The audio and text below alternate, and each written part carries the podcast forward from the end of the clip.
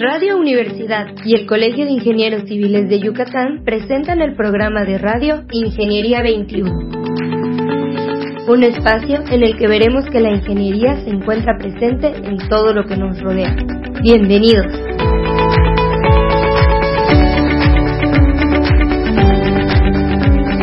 Muy buenos días, estimados radioescuchas.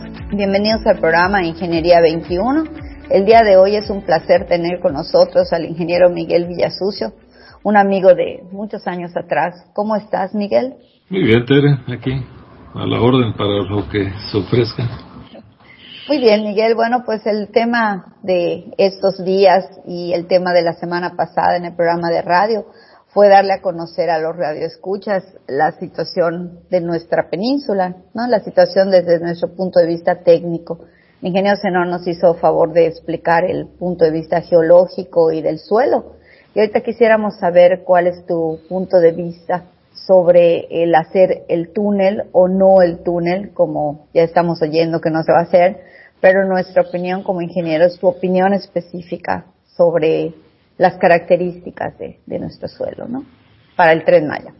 Bueno, este, pues en principio me gustaría comenzar diciendo que nuestro subsuelo en los primeros metros, y hablando de la ciudad de Mérida, no es una situación homogénea. ¿A qué me refiero? En principio, si nos ponemos a hacer pozos a cada 10 metros, estoy seguro que en 100 metros vamos a encontrarnos tres pozos de una manera y siete pozos de otra forma. O sea, ¿a qué me refiero también de que hay un estudio que se hizo en los 70 que se presentó en un congreso de, la, de mecánica de suelos en el cual se generó la estadística del subsuelo de la ciudad de Mérida y se llegó a la conclusión mediante todas las cavernas que se midieron en ese en ese tiempo, o sea, cuando se construyó la planta de Cordemés, cuando se construyeron varias plantas del desarrollo en la ciudad de Mérida, hay una probabilidad del 52% de encontrarse una caverna en los primeros 5 metros del subsuelo de la ciudad de Mérida.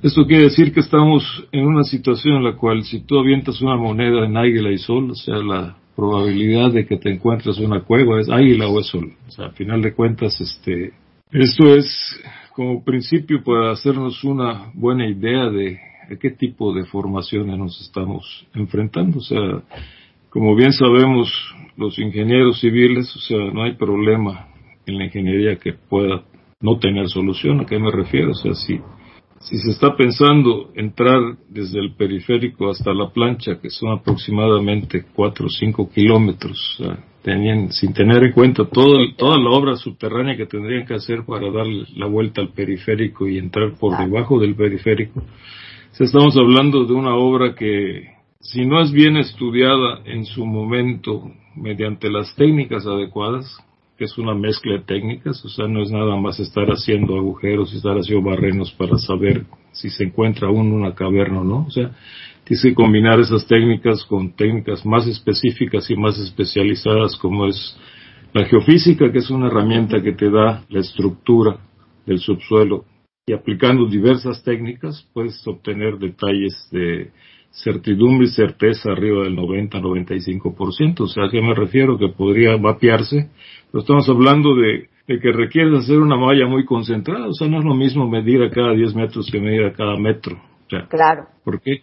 Porque al final de cuentas el, el hecho de que si sabemos que ya mediante la estadística nos podemos encontrar una cueva como si fuera un águila o un sol, o sea, realmente planear, planificar y diseñar solamente el túnel para que la obra pueda construirse por debajo del suelo, o sea, requiere una inversión muy grande y, un, conocimiento mayor, o sea, realmente, como bien sabes, las obras de ingeniería se requieren estudios para generar proyectos ejecutivos y un proyecto ejecutivo es prácticamente la obra ya construida, o sea, al final de cuentas se vuelve proyecto cuando lo costeas, pero el, el hecho de que hayamos tenido en junio y en octubre hasta los eventos extraordinarios que todo el mundo conoce, el Cristóbal Gama Delta, etcétera, o sea que nos dejó una cantidad de agua exorbitante, que me acuerdo que cuando entrevistaste a Juan Vázquez, pues él prácticamente dio, dio los detalles y los datos y los números de que tuvimos casi 600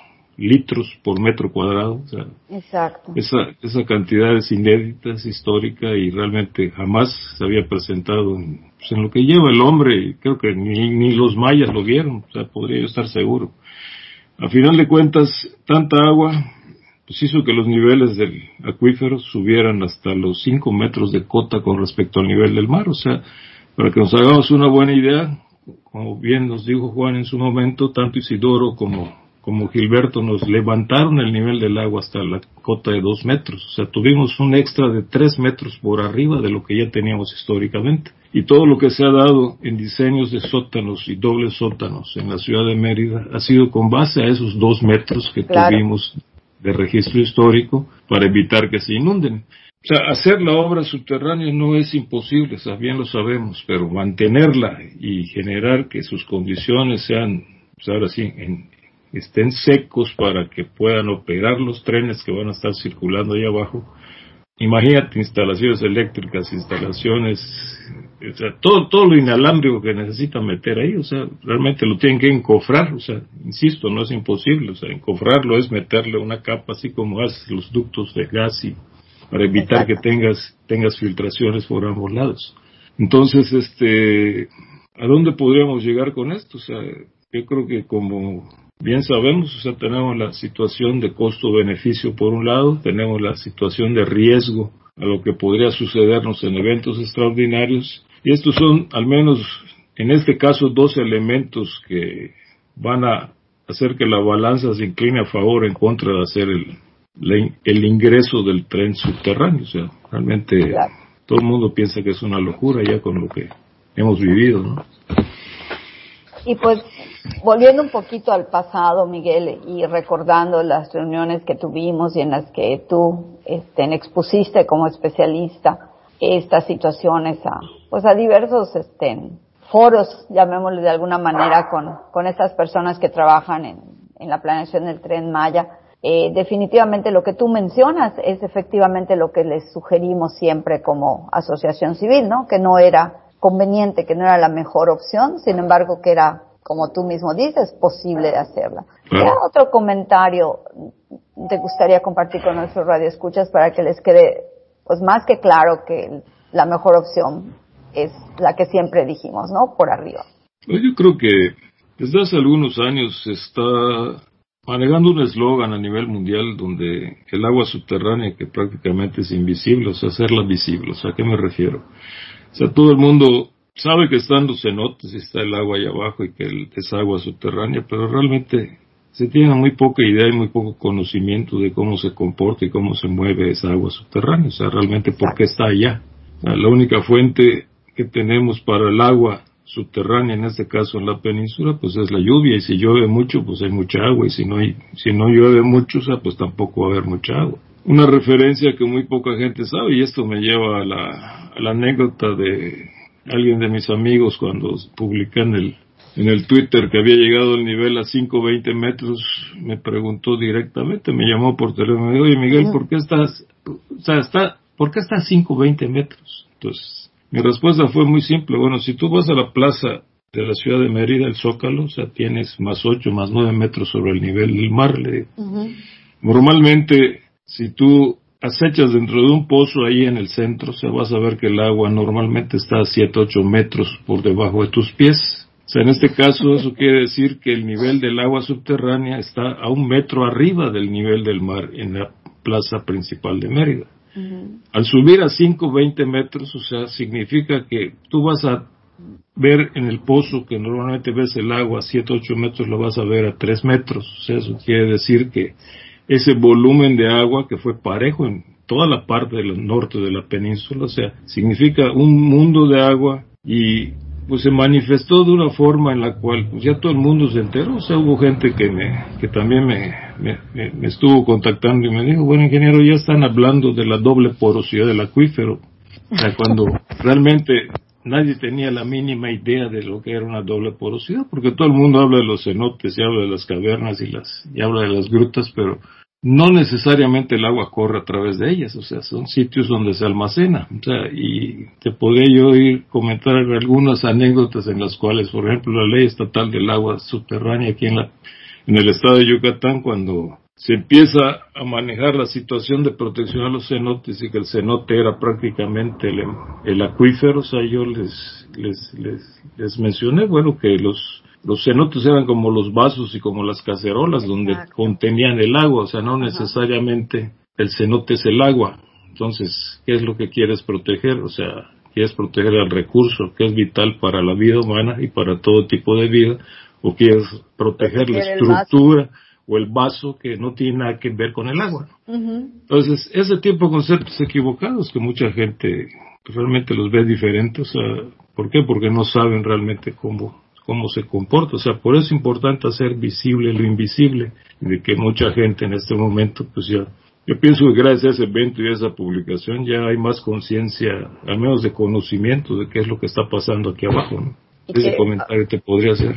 Y de alguna manera yo creo que pues podríamos pensar lo que es, no es un río parejo, a ver si no digo una tontería, no es un río parejo, sino que es una corriente como con vasitos, ¿no? Y esos vasos se llenan y se salen, se llenan y se salen, ¿no? Por, para verlo de alguna manera más sí, ¿no? Sí, realmente el, el, ejemplo que yo usaba cuando, dije que rebosó el acuífero el, el 12, ¿qué fue? El 12 de octubre tuvo una entrevista con, con, con, el senador Ramírez Marinos, ahí fue donde dije y puse el ejemplo, o sea, es como si estuvieses echándole agua a un vaso y ese vaso empieza a rebosar y sigues metiéndole agua, o sea, ese fue el efecto que tuvimos. ¿Por qué? Porque tenemos tantas cavernas y tantas cuevas aquí abajo que se llenaron, prácticamente se llenaron. O sea, no tienes, no tienes, no tienes otra forma de, verlo, ¿no? Por eso, pues, el famoso cenote Noca, cuando íbamos a ver que rebose y que se vea como se ven los ojos de agua en la ciénega. Jamás en la vida.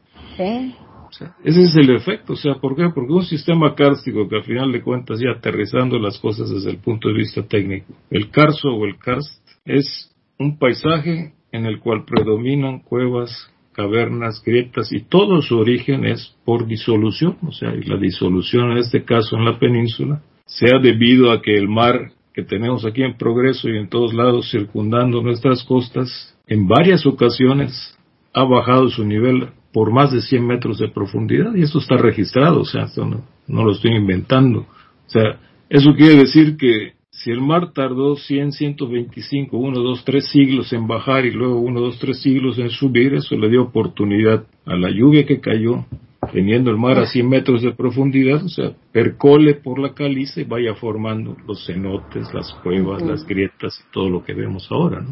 O sea, realmente lo que vemos ahorita es ahora sí que el minuto para las 12 en función del tiempo geológico. O sea, donde tuvimos 59 minutos anteriores, que son cientos de miles de años, que se traducen en millones, que les dieron origen a lo que estamos viendo ahorita. Entonces, yo creo que es importante que, bueno, yo creo que ya la gente empieza de alguna forma a ver las cosas diferentes, ¿no? Porque pues esto nos deja una enseñanza. O sea, la primera enseñanza es de que como bien lo dijo Juan, y esto lo hemos compartido, o sea, no, este, no nos esperábamos nunca que el acuífero rebose, porque pues, todo el mundo decía, bueno, si esto, si esto no tuviera aquí abajo, en otras, en otras palabras, si no tuviéramos los cenotes y las cuevas en el subsuelo, estuviéramos inundados, como vemos que se inunda Tabasco, como vemos que se inunda Chiapas, como vemos que se inunda en otros lados, donde esa agua, en vez de irse a los poros y a las grandes agujeros, lo tendríamos arriba y hubiese hecho pues, los daños que vimos que que sucedieron ahí. Estuviéramos viviendo exactamente lo mismo. ese es el concepto de hacer visible lo invisible. Que vayamos cayendo en la cuenta de que pues somos bendecidos, por decirlo de alguna manera, que sean benditos este, por tener esta situación en el subsuelo que nos protege en superficie de todo ese tipo de, situaciones. Pues Miguel, muchísimas gracias. Siempre nuestros tiempos son cortos en este programa. Te agradecemos mucho el haber estado con nosotros, el poner tan claro esto, ¿no? Y el saber que una decisión de, de, de poner el tren por arriba, pues es una de las mejores decisiones. Pues una vez que la tengamos concluida. Te va a ahorrar mucho dinero. Exactamente. en operarlo y en mantenerlo. Muchísimas gracias y muchísimas gracias a todos ustedes, mm, estimados radioescuchas, por haber estado con nosotros y nos escuchamos el próximo miércoles. Muchas, muchas gracias. Ingeniería 21 es producido por Radio Universidad y el Colegio de Ingenieros Civiles de Yucatán. Teléfono 925-8723. Correo gerencia arroba cicyucatán.mx. Facebook Colegio de Ingenieros Civiles de Yucatán AC, sitio oficial.